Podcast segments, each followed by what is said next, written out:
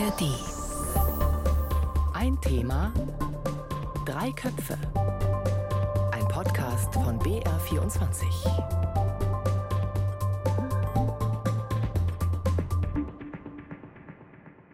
Herzlich willkommen zu Ein Thema Drei Köpfe. Ich bin Lisa Weiß und heute geht es um Pushbacks. Also darum, dass Menschen, die an oder auch kurz hinter einer Grenze einen Asylantrag stellen wollen, dass die einfach wieder ins Nachbarland zurückgeschickt werden und diesen Asylantrag nicht stellen dürfen. Das ist illegal und das kann auch ziemlich brutal ablaufen, schildert dieser Mann, der aus Kroatien mehr oder weniger ja, zurückgeprügelt worden ist. So that's why this is a very bad situation there. Das war eine schlimme Situation. Sie haben jeden sehr hart geschlagen. Sie sehen ja unsere Rücken, unsere Arme. Back, arm, everything got bit, uh, beaten very badly. Und auf dem Video, das das ARD-Studio Wien vor ein paar Jahren auch veröffentlicht hat, da sieht man dann auch die Striemen. Also jetzt nochmal ganz klar, das ist illegal und zwar so richtig. Als ich damals das erste Mal von diesen Pushbacks gehört habe, ja, das weiß ich nicht. Da habe ich mir erstmal gedacht, das kann doch nicht sein. Also wir sprechen über die EU, wir sprechen über Europa. Das sollten doch eigentlich Staaten sein, die geltendes Recht, die irgendwie die Menschenrechte achten. Da muss man doch was tun, damit das aufhört. Und genau darüber wollen wir heute sprechen, nämlich wie kann man es verhindern, dass weiter Menschen illegal über die Grenze zurückgeschickt werden? Geht das denn überhaupt? Mit dabei sind zwei, die sich damit auskennen. Silke Hane, unsere Korrespondentin aus Wien. Hallo Silke. Hallo. Ganz kurz erstmal, was ist denn deine Verbindung zu Pushbacks? Also wenn wir im Berichtsgebiet hier bei uns in Südosteuropa unterwegs sind, dann springt einen das Thema förmlich an. Denn immer wieder erzählen uns Menschen auf der Flucht, Menschen, die da in Bewegung sind, davon, dass sie gepushbackt wurden, teilweise mehrere Dutzend Male an sehr unterschiedlichen Staatsgrenzen. Ich nenne das immer die Pushback-Kaskade, also zum Beispiel von Ungarn nach Serbien, von Serbien nach Nordmazedonien, von Nordmazedonien nach Griechenland. Also in unserem Berichtsgebiet ist das Thema einfach sehr präsent. Wir werden dann auch gleich intensiver auch über deine Erlebnisse und Erfahrungen sprechen.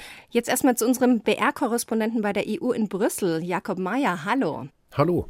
Jakob, du aus deiner Erfahrung, wie oft sind denn solche Pushbacks im EU-Kosmos denn wirklich Thema? Die sind oft Thema, weil die EU-Innenkommissarin Ilva Johansson äh, regelmäßig mit diesen Vorwürfen konfrontiert wird, eben dass es die Pushbacks gibt. Und wie du schon vorher selber gesagt hast, das passt ja überhaupt nicht zu den Grundwerten, die die EU bei jeder möglichen Gelegenheit hochhält. Und ja, da ist dann die Frage, wie geht man damit um, dass etwas passiert, was überhaupt nicht in den Grundwertekosmos der EU passt? Ein Widerspruch. Genau, und bevor wir jetzt mal über mögliche Lösungen sprechen, sollten wir uns vielleicht erstmal überhaupt klar machen, was denn da gerade an den EU-Außengrenzen passiert. Wir haben ja schon einen Migranten gehört, der von Pushbacks und eben auch Schlägen an der kroatischen Grenze berichtet hat. Das ist aber, wie gesagt, schon ein paar Jahre her. Silke, du warst ja in den letzten Monaten im vergangenen Jahr immer wieder auf dem Balkan unterwegs in deinem Berichtsgebiet. Hast du denn Pushbacks erlebt auch wirklich? Also um an diese Bilder zu kommen, haben die Kollegen ja damals im Wald kampiert. Äh, soweit ist es jetzt bei uns in den letzten Monaten noch nicht gekommen, zumal gerade sehr viele Fluchtbewegungen übers Mittelmeer laufen und es auf der Balkanroute verhältnismäßig leer ist. Aber wie schon gesagt, wird uns sehr viel darüber berichtet von Geflüchteten auf der Balkanroute, die eben erzählen teilweise von Gewalt, nicht immer zum Glück. Also es scheint da eine mildere Praxis mittlerweile äh, vorzuherrschen, aber zum Beispiel im Grenzgebiet Kroatien, Bosnien, wo Leute einfach sagen, okay, ich war jetzt sieben, acht Mal, ich greife eine Zahl aus der Luft, an der kroatischen Grenze, bin drüber, dann standen da Polizisten, die haben gesagt, einmal umdrehen und in die andere Richtung marschieren bitte. Also äh, in der Form wird uns das immer noch sehr häufig berichtet, eigentlich von fast jedem Migranten, mit dem man sich auf der Balkanroute verständigen kann. Also nicht alle sprechen Englisch oder Französisch oder Deutsch, aber sofern es da eine Verständigung gibt, wird das eigentlich von allen berichtet. Sind das jetzt nur Erzählungen oder gibt es da auch andere Belege dafür? Und was sagen auch die Regierungen vielleicht der Staaten? Also es ist äh, sehr schwer, natürlich die einzelnen Geschichten nachzuverfolgen. Für mich ist oft ein Indikator, dass die Leute zum Beispiel im bosnischen Hinterland in irgendeinem Lager sitzen seit zwei Wochen, weil sie vielleicht kein Geld, kein Handy und gar nichts mehr haben, weil ihnen das abgenommen wurde von Polizisten. Also ihre Präsenz dort, wo sie gar nicht sein wollen, ist schon mal ein Hinweis darauf. Ansonsten gibt es natürlich die Filme, die du angesprochen hast, die wir eben veröffentlicht haben. Das Ganze wird ja natürlich geleugnet von allen Behörden, dass es das überhaupt gibt. Es ist halt völkerrechtswidrig. Also das würde ja kein Staat zugeben, dass das irgendwie systematisch betrieben wird. Hm, Jakob, du, wie sieht es da auf EU-Seite aus? Es heißt ja immer wieder von Flüchtlingshilfsorganisationen, die EU toleriere diese Pushbacks nicht nur, sie fördere sie sogar. Stimmt das denn? Das würde jeder Politiker und jede Politikerin in Europa natürlich vehement bestreiten, dass die EU sowas sogar fördert, diese Praxis. Und du? Tatsache ist aber, dass es keine abgestimmte gemeinsame Migrationspolitik in Europa gibt. Und es gibt Staaten an den Außengrenzen, also Italien, Griechenland, die fühlen sich komplett überfordert mit den vielen Flüchtlingen, die kommen. Die sagen, das klappt hinten und vorne nicht, weil wir sollen sie alle aufnehmen. Sie sollen dann aber in den Rest der EU weiterreisen und dort eben dann verteilt werden. Und dieser Verteilmechanismus, der hat eigentlich nie funktioniert. Und spätestens seit der sogenannten Flüchtlingskrise 2015 wissen wir, dass es überhaupt nicht läuft, also dass die Regelungen, die es dafür eigentlich gibt, dass die nicht greifen. Und das bedeutet, dass eben die Staaten an den Außengrenzen zum Teil eben auf diese Pushbacks zurückgreifen, um Flüchtlinge zurückzudrängen, oder aber, dass sie die Flüchtlinge, ohne sie zu registrieren, einfach weiterreisen lassen und dann kommen die eben nach Österreich, Deutschland, Schweden und das ganze System funktioniert nicht. Also man arbeitet seit vielen Jahren daran, dem abzuhelfen. Es gibt jetzt dann in der kommenden Woche wieder einen einen Ministerrat der Innenminister, wo die sich zusammensetzen und vielleicht eine Lösung finden diesmal, man weiß es nicht. Aber Tatsache ist eben, das ist eine offene Flanke der Europäischen Union, dass es eben keine abgestimmte Migrationspolitik gibt. Und das befördert eben solche Pushbacks, die im Grunde ja auch, muss man ganz ehrlich sagen und brutal sagen, die ja auch im Interesse sind, wenn es heißt, man will eben nicht alle Flüchtlinge aufnehmen oder viele Länder fühlen sich überfordert damit. Also als zum Beispiel im Jahr 2020 der türkische Präsident Erdogan tausende Migranten an seine Grenze gebracht hat und sie dann quasi nach Griechenland rüberfahren ließ, da wurden die auf EU-Seite, also auf griechischer Seite, zum Teil mit Tränengas wieder zurückgedrängt. Und da gab es dann äh, durchaus auch Beifall aus Brüssel, dass man sagte, okay, das ist eine robuste Verteidigung der EU-Außengrenze.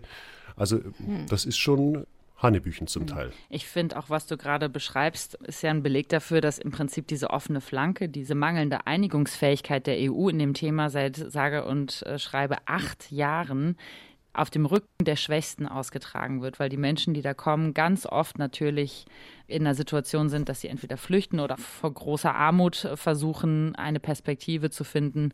Und auf deren Rücken wird ausgetragen, dass Europa politisch nicht einigungsfähig ist. Und ich finde das ehrlich gesagt ziemlich bedenklich. Wie schätzt ihr denn? Es ist auf jeden Fall bedenklich, dass nur noch den Satz, wenn man dann die schon beschworenen hohen Grundwerte der EU, der Europäischen Union im Munde führt. Also das passt hm. auf jeden Fall nicht zusammen. Hm. Wie seht ihr beiden denn die Rolle von Frontex dabei, also der EU-Grenzschutzorganisation? Weil da gibt es ja auch immer wieder Vorwürfe, dass Frontex auch an solchen Pushbacks beteiligt sei. Also die gab es bis jetzt unter dem früheren Frontex-Chef. Also muss man vielleicht kurz dazu sagen, Frontex ist die EU-Grenzschutzbehörde, Grenzschutzagentur mit ungefähr 2800 Beschäftigten und die sollen eben die Grenzen schützen, wie der Name schon sagt. Und unter dem früheren Chef Leggeri, der dann zurücktreten musste, hat es wiederholt solche Vorfälle gegeben. Also es gibt auch tatsächlich einen Bericht der EU-Anti-Betrugsbehörde, also einer anderen Behörde der EU, die nachgewiesen hat, dass Frontex bei Pushbacks von griechischen Grenzschützern auf jeden Fall weggeschaut hat, bewusst weggeschaut hat, obwohl das im Verantwortungsbereich von Frontex geschah. Also da sind schlimme Dinge passiert. Der amtierende Frontex-Chef hat gesagt, ich räume damit auf, das soll nicht mehr wieder vorkommen und wird nicht mehr wieder vorkommen. Also das muss man ihm zunächst mal glauben. Und was jetzt passiert, ist zumindest auf dem Balkan, dass Frontex gar nicht innerhalb der EU tätig ist, sondern seit neuestem eben die serbische Polizei unterstützt, die albanische Polizei unterstützt, also auf dem Westbalkan in den Ländern selber sozusagen die Polizei dabei unterstützt, Flüchtlinge aufzuhalten, sodass sozusagen ja, Pushbacks obsolet werden. Zum Beispiel werden Flüchtlinge in Serbien von der Grenze zu Ungarn dann in den Süden transportiert, dann sind sie erstmal wieder weit weg. Die sind auch nach drei Tagen wieder an der Grenze zu Ungarn, aber sozusagen das ist das Prinzip. Also Frontex hilft jetzt dabei, das weiter von der EU-Grenze wegzudrücken, um es mal so zu sagen. Hm. Okay, wir gehen gleich noch auf die Lösungsmöglichkeiten dieser Situation ein. Noch ganz kurz, aber vorher, das sind ja jetzt alles illegale Zurückweisungen, die nicht Deutschland betreffen. Das ist ja auch erstmal einfach. Wir haben ja nicht so viele Kilometer EU- oder Schengen-Außengrenze und ja, über die Nordsee kommen jetzt eher weniger Menschen aus dem globalen Süden.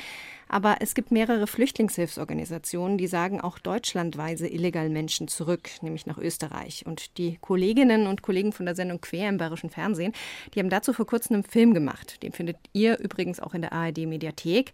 Und die haben da auch mit Raid gesprochen. Der sagt, er sei in Deutschland aufgegriffen worden. Er hätte auch in Deutschland einen Asylantrag stellen wollen, aber er sei einfach wieder nach Österreich zurückgebracht worden. Ich habe wirklich versucht, in Deutschland bleiben zu können. Ich habe gesagt, bitte lasst mich in Deutschland bleiben. Sie sagten mir, dass ich kein Recht habe, in Deutschland zu bleiben. Silke, du bist ja als Korrespondentin nicht nur für den Balkan, sondern eben auch für Österreich zuständig. Wie schätzt du denn das ein? Also der Vorwurf richtet sich ja an die deutsche Bundespolizei und lautet ja, dass der Mann und auch noch ein paar andere Menschen sollen wohl eben Asylanträge, Asylgesuche gestellt haben nach der Überquerung der Grenze von Österreich, die ja seit 2015 von Deutschland aus auch verstärkt kontrolliert wird, wohlgemerkt innerhalb des Schengen-Raums. Und also der Vorwurf steht im Raum, dass diese Menschen Asylanträge gestellt haben und nicht, wie eigentlich vorgesehen, ans BAMF äh, weitergeleitet wurden. Bundesamt für Migration und Flüchtlinge, sagt man noch dazu. Genau, danke. Wo die Asylanträge eigentlich grundsätzlich geprüft werden müssen, egal wo Menschen herkommen sondern eben sie nach Österreich zurückgeschickt haben. Und das ist illegal. Also wenn sich das bewahrheitet, ist das einfach nicht geltendes Recht, sondern geltendes Recht ist, dass jemand, der an der Grenze aufgegriffen wird und um Asyl bittet, dass das Verfahren ans BAMF eben weitergeleitet wird, dass das prüfen muss prüfen muss, auch äh, gibt es woanders ein Verfahren und dann kann mit Österreich ausgehandelt werden, ob derjenige zurückgeschickt wird. Aber das ist eben was ganz anderes, als an der Grenze zu sagen, nö, du kommst ja aus Österreich und wir als Bundespolizei, die gar nicht dafür zuständig sind, entscheiden jetzt, dass du dahin bitteschön auch zurückgehst. Also das Bundesinnenministerium bestreitet ja diese Vorwürfe. Jakob, hat sich die EU da irgendwie schon mal damit befasst oder ist das sozusagen ähm, ja, unter, unter einer gewissen Schwelle? Die EU hat sich jetzt mit diesem konkreten Fall nicht befasst, soweit ich weiß, aber ich bin da tatsächlich auch ein bisschen vorsichtig, ob das ein Pushback ist, weil für mich stellt sich schon die Frage, was Reit denn in Österreich gemacht hat, wenn er, also er muss ja auch vorher durch ein anderes EU-Land gekommen sein, um überhaupt nach Österreich zu kommen. Und eigentlich nach den geltenden Regeln, die, wie ich vorher schon ausgeführt habe, nicht mehr gelten, hätte er eigentlich in dem Land, in dem er zuerst ankommt, Asyl beantragen müssen und hätte dort auch registriert werden müssen. Also für mich stellt sich schon die Frage, warum er nicht in Österreich Asyl beantragt hat oder in dem Land, in dem er zuerst in die EU eingereist ist. Also ich bin mir da nicht so ganz sicher, ob das wirklich unter Pushback fällt. In Österreich hätte er dann auch kein Asyl beantragen dürfen, in Ungarn auch nicht, in Slowenien auch nicht, ähm, vielleicht in Kroatien Richtig. oder Bulgarien. Richtig. Also es ist eben dieses, dieses Problem, dass Dublin 3 einfach faktisch tot ist. Das Richtig. funktioniert nicht und mit diesem Argument wird aber eben immer wieder Recht gebrochen. Und das ist natürlich irgendwie, das zeigt das ganze Dilemma einfach dieser, dieser ja, europäischen genau. Asylpolitik. Man muss halt auch einfach sagen, es zeigt auch das Ärgernis der sogenannten Sekundärmigration. Also dass auch die Staaten an den Außengrenzen sehenden Auges Leute einfach durchwinken, weil sie wissen, die wollen ohnehin nicht in Italien, Griechenland äh, bleiben, sondern die wollen ohnehin weiterreisen nach Deutschland, Österreich, Schweden oder sonst wohin. Schweden inzwischen auch nicht mehr so, weil es da nicht mehr so bequem ist wie schon mal. Also damit müssen die Staaten auch umgehen. Also tatsächlich sind Pushbacks illegal und die sind durch nichts zu rechtfertigen. Auf der anderen Seite müssen ja die EU-Staaten auch mit diesem Problem irgendwie umgehen und sich irgendwelche Regeln aufstellen für Leute, die auf der einen Seite Asyl bekommen, weil sie vor Krieg fliehen, da braucht man überhaupt nicht drüber reden, aber eben auch, äh, dass man Wege für legale Migration aufmacht, für Leute, die einfach auch aus ganz nationalen Interessengründen gebraucht werden, weil die Gesellschaften hier zu alt werden. Genau, und das müssen sich die 27 eben gemeinsam überlegen und das klappt hinten und vorne nicht. Ihr habt das schon jetzt so ein bisschen angedeutet oder eure, eure Haltungen dazu. Könnt ihr es nochmal kurz irgendwie zusammenfassen? Bringen denn Pushbacks aus eurer Sicht überhaupt was? Also hilft das was, um die Leute davon ja, abzuhalten, einfach so in die EU zu kommen? Also, also wenn man Praxis, sich die Zahlen an. Äh, pardon. Verzeihung, ich fange jetzt mal mit der Situation der Praxis an sozusagen und äh, beziehe mich nochmal auf das, was ich eingangs sagte, nämlich, dass manche Leute sagen, dass sie ein Dutzend Mal oder was gepushbackt wurden an verschiedenen Grenzen, was für mich dafür spricht, dass diese Leute überhaupt nicht aufzuhalten sind. Die wollen dann in ein bestimmtes Land, oft weil sie da Verwandtschaft haben oder vielleicht die Sprache sprechen oder was auch immer. Und die werden so oft zurückgewiesen und machen das immer wieder, bis sie halt drüben sind. Das ist auch ein bisschen eine Geldfrage. Manche Leute nehmen ja auch Schleuser, die kommen dann viel unproblematischer durch. Aber Pushbacks sind meiner Meinung nach komplett sinnlos schon allein deswegen, weil der menschliche Faktor in dieser ganzen Diskussion eben ausgeklammert wird, dass Leute sich nicht aufhalten lassen. Und ganz ehrlich, wenn man sich selber überlegt, man wäre in dieser Situation zum Beispiel aus Afghanistan geflüchtet und hätte meinetwegen in Frankreich einen Cousin, kann man ja mal selber überlegen, ob man sich davon aufhalten lassen würde. Wahrscheinlich nicht. Und die Zahlen, die bestätigen, was Silke sagt. Also wenn man sich anschaut, in den ersten vier Monaten dieses Jahres sind 80.700 Menschen irregulär gekommen. Das ist 30 Prozent mehr gegenüber dem Vorjahr, vor allem übers Mittelmeer. Da wird auch über Pushbacks berichtet, also die scheinen da überhaupt nichts gebracht zu haben. Was ich mir noch überlege, ist, es könnte ja sogar sein, dass es verschiedene Stellen in Europa gibt, die sogar ein Interesse daran haben, dass es solche Videos gibt, wie die, die du angesprochen hast, Lisa. Einfach, weil wir wissen seit 2015, dass viele Migranten, die gekommen sind, gut vernetzt sind, dass die Handys dabei haben, dass die sich austauschen auf sozialen Plattformen über Routen, wo es geht oder wo es nicht geht. Und dass da vielleicht auch ein bisschen so die Hoffnung dabei ist, okay, wenn über solche Pushbacks geredet wird, wenn die dokumentiert sind, dann wirkt das vielleicht abschreckend Tatsache ist, dass es das nicht tut und dass die Zahlen steigen und nicht sinken. Okay, also wir sind uns einig, Pushbacks sind jetzt nicht gerade die ideale Lösung für all die Schwierigkeiten, die die EU-Staaten mit Migration haben. Und deswegen stellt sich ja eben auch die Frage, was könnte man denn tun, um Pushbacks zu verhindern? Es gibt jetzt da verschiedene Ansätze, eben auch die Migration in der EU anders zu steuern und im besten Fall damit eben auch ja automatisch Pushbacks zu verhindern, auch wenn das jetzt vielleicht erstmal gar nicht der Hauptgrund ist, warum man am aktuellen Verfahren was ändern will. Das hast du ja auch schon gesagt, Jakob. Einer davon ist eben diese Idee, über die auch nächste Woche diskutiert werden soll. Auch das hast du angesprochen, Jakob, dass man eben die Asylsuchenden an den Außengrenzen der EU wirklich schon registriert und dass die Asylverfahren von den Menschen, die sowieso wenig Chancen darauf haben, anerkannt zu werden, dass man diese Asylverfahren wirklich gleich an der Außengrenze durchführt. Vielleicht erstmal du, Silke, was hältst du denn davon? Ist das eine gute Idee und könnte das Pushbacks verhindern? Also, da es keine Rechtsgrundlage dafür gibt, Menschen festzuhalten, die einen Asylantrag stellen, halte ich das für wenig praktikabel. Also man kann ja Leute nicht einsperren, einfach nur, weil sie auf der Flucht sind. Das wäre eben auch nicht juristisch rechtens und Deswegen halte ich das für sehr schwer umsetzbar. Mal abgesehen davon, dass ich auch nicht glaube, dass die Länder an der Außengrenze erpicht darauf sind, große Asylzentren bei sich in den Ländern da zu haben. Hm, Jakob, wie siehst du das? Ich sehe es anders. Also ich sehe es als eine Chance. Es ist ja nirgendwo festgeschrieben, dass ein Mensch, der kommt, der hat zwar den Anspruch darauf, dass sein äh, Gesuch auf Asyl geprüft wird, aber es steht nirgendwo, wo das geprüft wird. Und aus meiner Sicht kann man das durchaus außerhalb der EU oder an den Außengrenzen machen oder vielleicht sogar in den Ländern, aus denen diese Menschen kommen. Was spricht dagegen, das in Tunesien oder Marokko oder Eritrea zu machen? Und äh, was dafür spricht, ist erstens mal, dass die Leute nicht sich auf den weiten Weg machen müssen, wenn es ohnehin klar ist, dass sie aus einem sogenannten sicheren Herkunftsland kommen und die Chance eh gering ist. Also dann kann man vielleicht den Bescheid eben gleich ihnen geben oder innerhalb kürzerer Zeit.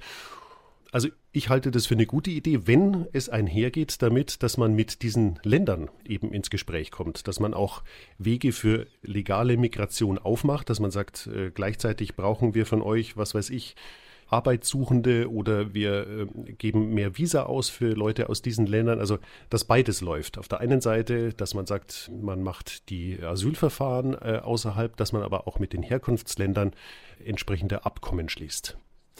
Jakob, das, was du jetzt sagst, das ist so ein bisschen ähnlich wie eigentlich das, was der Migrationsforscher Gerald Knaus auch sagt.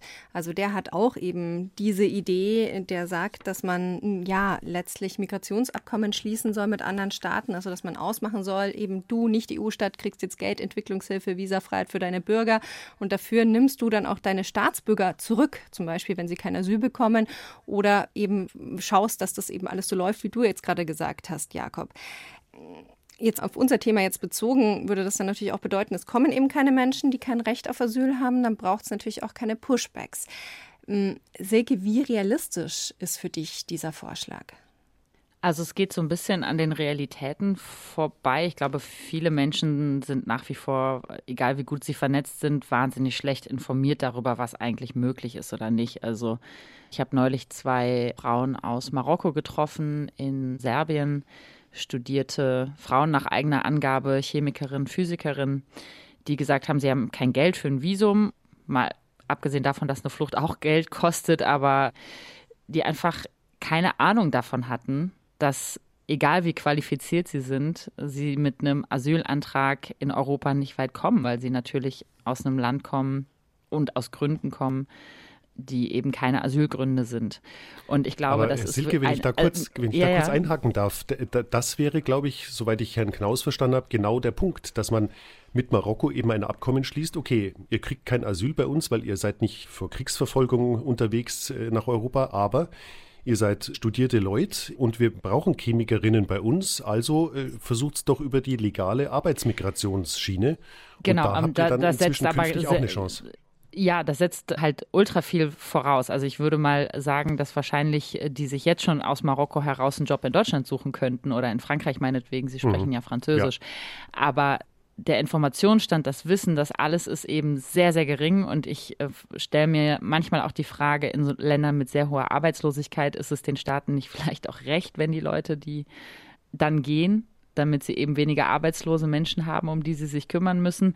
Es ist, es Ja, ist total schwierig Sie ein Interesse aufzulösen. dran, sie nach es ist ja, Ja, dann, total. auch dann hätten sie ja ein Interesse dran, diese Menschen nach Europa zu exportieren, um es mal so brutal Ja, ja, wir zu sind, sagen. auf einer, also, wir sind auf einer ja. Seite, glaube ich. Ich glaube Hm. halt nur, dass es super komplex und voraussetzungsvoll ist, das umzusetzen. Es klingt total toll. Ich glaube aber, dass das nicht so von heute auf morgen Hm. einfach implementierbar ist. Ja. Also man muss jetzt sagen, Gerald Knaus ist auch aus dem Grund ein Fan von solchen Migrationsabkommen, denke ich, weil er ja auch selbst eins entwickelt hat schon.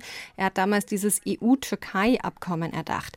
Jakob, kannst du uns dazu vielleicht noch ein bisschen auf den Stand bringen? Da bist du, glaube ich, am nächsten dran von uns allen. Das hat 2016 gegriffen, ist eine Vereinbarung zwischen der Europäischen Union und der Türkei. Das war damals äh, die Zeit der sogenannten Flüchtlingskrise, als eben besonders viele Menschen auch wegen des Syrienkrieges nach Europa kamen und über die Türkei dann quasi nach Griechenland eingereist sind. Und das Abkommen sieht vor, dass Menschen, die über die Türkei nach Europa kommen, dass die in der Türkei wieder aufgenommen werden, also dass die Türkei diese Menschen zurücknimmt. Und im Gegenzug hat die Türkei insgesamt 6 Milliarden Euro zugesagt bekommen, und zwar eben für die Eingliederung, für die Integration dieser Flüchtlinge in der Türkei. So richtig funktioniert hat das zwar am Anfang, soweit ich informiert bin, aber jetzt eigentlich nicht mehr, oder? Richtig, also das hat am Anfang sehr gut funktioniert, zumindest wenn man als Ziel eben hatte, dass die Zahl der hier ankommenden Flüchtlinge, über die Türkei ankommenden Flüchtlinge reduziert wird. Das war wirklich drastisch, also der Zustrom der Menschen ist drastisch zurückgegangen. Inzwischen funktioniert es nicht mehr, weil eben Erdogan da sich nicht mehr dran gehalten hat in den letzten Monaten. Also da ist jetzt die Frage, wie es weitergeht, nachdem Erdogan jetzt die Wahl gewonnen hat. Da wird man sicher mit ihm wieder versuchen, ins Gespräch zu kommen und diesen Deal irgendwie wieder mit Leben zu erfüllen. Wie siehst du den Deal, Silke? Ja, also er funktioniert nicht, ist eh klar. Also die Balkanroute ist aktiv und ähm, die meisten Menschen, die da unterwegs sind, kommen ja aus der Türkei. Insofern, ja, ist das Ding eigentlich gestorben, würde ich sagen. Hm. Jetzt nochmal ein ganz anderer, vielleicht ein bisschen ketzerischer Vorschlag. Sollte denn nicht einfach die EU ihre Mitgliedstaaten und auch im Frontex so kontrollieren, dass einfach Pushbacks nicht mehr möglich sind? Das wäre ja auch zwar nicht das Problem, die große Migrationsfrage zu lösen, aber zumindest mal die Pushbacks loszuwerden. Oder ist es gar nicht erst möglich? Das wäre natürlich der Idealfall. Also ich meine, da werden systematisch Menschenrechte gebrochen. Ich glaube, wir sind uns einig, dass das nicht gerade, wie Jakob auch schon mehrfach betont hat, äh, europäischen Standards entspricht. Und ich finde das hochbedenklich, dass das in den letzten Jahren zu so einer Normalität geworden ist, die einfach hingenommen wird. Ich finde, das hat auch eine rassistische Komponente, denn es sind ja oft junge Männer, junge Männer, die auch oft dunkelhäutig sind, die zum Beispiel über die Balkanroute kommen. Und mein Eindruck ist so ein bisschen, das ist irgendwie in Ordnung, also, dass viele Menschen und viele Politiker denken, es ist okay, weil das sind ja Leute, die wir hier irgendwie nicht haben wollen. Das sind ja Troublemaker, das sind Unruhestifter. Und ach, die meisten haben ja eh keinen Anspruch auf Asyl. Aber es ist eben, wir leben in Europa, wir leben in Rechtsstaaten und die Menschen haben ein Recht darauf, dass ihre Asylverfahren, egal aus welchem Land sie kommen, ordentlich geprüft werden. Und wenn wir Pushbacks normalisieren und das einfach hinnehmen, wo wir auf dem Weg hin sind, dann höhlen wir eben die eigene Rechtsstaatlichkeit aus. Und das finde ich sehr bedenklich. Wie realistisch ist aber der Vorschlag aus deiner Sicht, aus deiner EU-Sicht, Jakob? Du meinst, äh, dass die EU äh, quasi stärker überprüft, dass genau. es Pushbacks nicht mehr gibt? Genau, und auch Frontex äh, da, sowieso. Da, da, ja, da, da, würde ich dich gerne fragen, wen, wen, du da genau mit EU meinst, weil EU sind nun mal die Mitgliedstaaten, ist die Kommission, ist auch das Parlament. Also das Parlament schaut immer sehr genau drauf. Hat aber halt wenig Einfluss. Auch an, hat sagen. wenig Einfluss. Die Mitgliedstaaten wiederum, die sind eben für die Innenpolitik zuständig und bleiben das auch, sowie auch für ihre eigene Finanzpolitik und Haushaltsrecht und so weiter. Also das bleibt bei den Mitgliedstaaten, gilt eben auch für die Asylpolitik und, und, und Migrationspolitik. Deshalb haben wir ja die Probleme, weil jedes Land eben da eigenständig agieren kann. Ist ja auch, auch gut so, muss man auch sagen. Also da kann äh, Brüssel, also die EU-Kommission, äh, nur zum Teil rein regieren oder eigentlich sehr wenig nur. Die, äh, Brüssel, also die EU-Kommission, kann Vorschläge machen, tut sie auch. Und dann ist es an den Staaten. Und äh, wie ich schon gesagt habe, es gab ja 2016 den Vorschlag der Kommission, lasst uns doch über einen Verteilmechanismus reden. Der wurde sogar beschlossen damals, aber den haben einfach osteuropäische EU-Staaten schlicht nicht angewandt. Und damit ist das Thema dann gestorben. Also insofern äh, kann die EU da, da, zwar Frontex an die Kandare nehmen und das ist auch geschehen, indem man eben den früheren Chef geschasst hat und da stärker darauf dringt, dass da wirklich äh, das Ganze legal und rechtsstaatlich zugeht, aber das ist es dann auch schon. Wenn wir uns jetzt dann auch mal gerade in dem Zusammenhang so ein bisschen die aktuelle Politik anschauen, also jetzt gab es ja gerade die Meldung, in Spanien soll es Neuwahlen geben, da war bis jetzt eine linke Koalition am Ruder, die hat aber eine Wahlschlappe bei Regionalwahlen kassiert. Das heißt, es ist jetzt nicht unwahrscheinlich, dass es nach dieser Wahl eine eher rechte Regierung in Spanien geben wird. Wir haben auch in Italien eine sehr rechte Regierung mit Ministerpräsidentin Giorgia Meloni, die wirklich hart gegen Migrantinnen und Migranten vorgeht. Wir haben dann noch Ungarn mit Viktor Orban, auch jemand, der sehr rechts ist und jetzt außerdem nicht gerade sehr viel Wert auf Rechtsstaat legt, auch was jetzt Geflüchtete angeht. Und es gibt ja noch mehr Beispiele in der EU. Wenn jetzt auch noch Spanien in diese Richtung geht, Gibt es denn da überhaupt noch eine Chance, dass sich eine Mehrheit findet, die irgendwie ja wirklich auch ernsthaft Pushbacks verhindern will? Also ich würde sagen, es äh, macht natürlich einen Unterschied, welche Farbe die Regierung hat, die dann jeweils am Ruder ist. Tatsache ist, dass Italien zum Beispiel ein ganz interessantes Beispiel dafür ist. Ich würde gar nicht unbedingt sagen, dass es nicht in Melonis Interesse ist, sich jetzt auf irgendwas zu einigen, was einem gemeinsamen Asyl- und äh, Migrationsrecht äh, näher kommt, äh, dass die das unbedingt verhindern möchte, weil sie hat als, als Regierungschefin eines äh, Außengrenzenstaates großes Interesse daran, dass da mehr passiert. Ich meine, momentan, so wie das läuft, das macht auch für sie schlechte Schlagzeilen. Also wenn es einen Mechanismus gäbe, dass tatsächlich andere Länder einer Verteilung der Flüchtlinge zustimmen, die aus Italien dann eben oder aus Griechenland in die EU kommen, da wäre sie, glaube ich, mit einverstanden. Also es ist nicht unbedingt gesagt, dass eine rechte Regierung nicht einer Lösung zustimmen könnte. Andererseits in Spanien ist es halt so, da ist eher die Frage, ob eine spanische Ratspräsidentschaft, ne, Spanien übernimmt ab, ab, ab Juli die Ratspräsidentschaft, ob die nicht äh, einfach dann ein, ein, eine solche äh, Lösung nicht mehr voranbringt. Also das war bis jetzt die Hoffnung. Unter den Spaniern wird das dann schon, man kann sich Zeit lassen und diese Hoffnung, die ist jetzt vielleicht dahin. Also man entweder macht man es schnell oder es kommt möglicherweise gar nichts mehr. Wie siehst du das, Silke? Ja, ich glaube, es bewegt sich eher ähm, in die andere Richtung. Du hast in deiner Aufzählung noch Österreich vergessen, was gerade massiv nach rechts rückt und nächstes Jahr wählt. Und die FPÖ, die führt hier in den Umfragen mit 30 Prozent. Also ich glaube, dass äh, sich das eher in die Richtung bewegt, Flüchtlinge möglichst draußen zu halten. Es gibt den massiven Zaun zwischen äh, Ungarn und Serbien. Es gibt äh, Ähnliches ja auch ähm, an der Grenze Türkei-Griechenland. Es wird immer wieder die Diskussion von Österreich vorangetrieben, die EU einzuzäunen, mehr oder weniger. Zwischen Bulgarien und Türkei soll das ja ähm, ähnlich passieren nach dem Willen von Österreich. Und ich glaube, je mehr rechte Regierungen es in Europa gibt, desto eher wird es diese Tendenz geben, ähm, eine Festung Europa zu errichten und das Problem dann eben in die Länder zu schieben, die außerhalb dieser Festung liegen. Gut, aber ähm, Silke, da, um dazu kurz äh, diese Festung, die, die wurde schon längst beschlossen. Also wenn wir uns die Beschlüsse des letzten EU-Gipfels anschauen, da wurde genau das im Grunde ja. Äh, in das Abschlusspapier mit reingenommen. Und das wird weiter in diese Richtung gehen. Und ja. das wird weiter in die Richtung gehen. Aber das wiederum haben äh, die Staats- und Regierungschefs und Chefinnen aller 27 beschlossen. Also da braucht es keine FPÖ mit am Tisch. Das ist beruhigend, dass es die FPÖ ja, nicht braucht. Oder, oder auch nicht. ähm, genau was jetzt, äh, also was wir jetzt gerade in der Umsetzung dieser Politik sehen, jetzt konkret von vor Ort gesprochen, in Bosnien zum Beispiel, ähm, hat der ähm, EU-Erweiterungskommissar Waheli, das ist ein Orban-Mann, mit EU-Beitrittshilfen einen Internierungstrakt in ein Flüchtlingslager bauen lassen. Ganz interessante Entwicklung. Und er hat gesagt, das ist dafür da, um falsche Asylbewerber festzuhalten und abzuschieben. Und so sieht diese Politik Festung Europa dann eben in der Konsequenz aus, dass eben in Ländern wie Bosnien nach diesem Szenario, es gibt dafür in Bosnien keine Rechtsgrundlage, muss man auch sagen, aber nach diesem Szenario, äh, dass sozusagen die Vorstellung der EU ist, die Flüchtlinge werden dann in Nicht-EU-Ländern festgehalten, bearbeitet und dann eben abgeschoben. Das ist so die Idee. Gut, auf der anderen Seite muss ich sagen, wir suchen ja nach Lösungen und Tatsache ist, es können nicht alle kommen, die kommen wollen.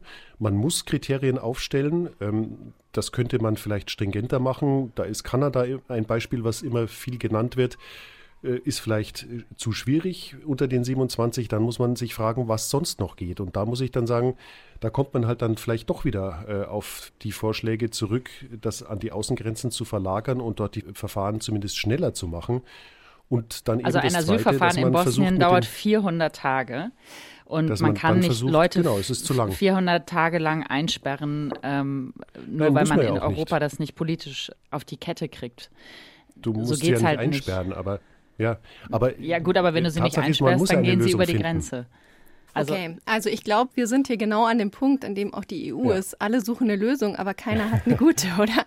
Also habt ihr beide denn eigentlich überhaupt noch Hoffnung, jetzt so mal zum Schluss, nachdem wir wirklich lange darüber diskutiert haben, was geht und was nicht geht mit den Pushbacks, habt ihr denn eine Hoffnung, dass es die EU, dass es Europa irgendwann schafft, dass es keine Pushbacks mehr gibt? Also Pushbacks sind ja für mich nur eine Folge einer verfehlten Migrationspolitik. Also es geht nicht um die Pushbacks, es geht darum, dass man das äh, beseitigt, was diese Pushbacks äh, hervorruft. Und da sind wir wieder am Anfang, dass sich die 27 äh, auf irgendwas einigen müssen, was alle mittragen können, die an den Außengrenzen, die, die innen drin sind.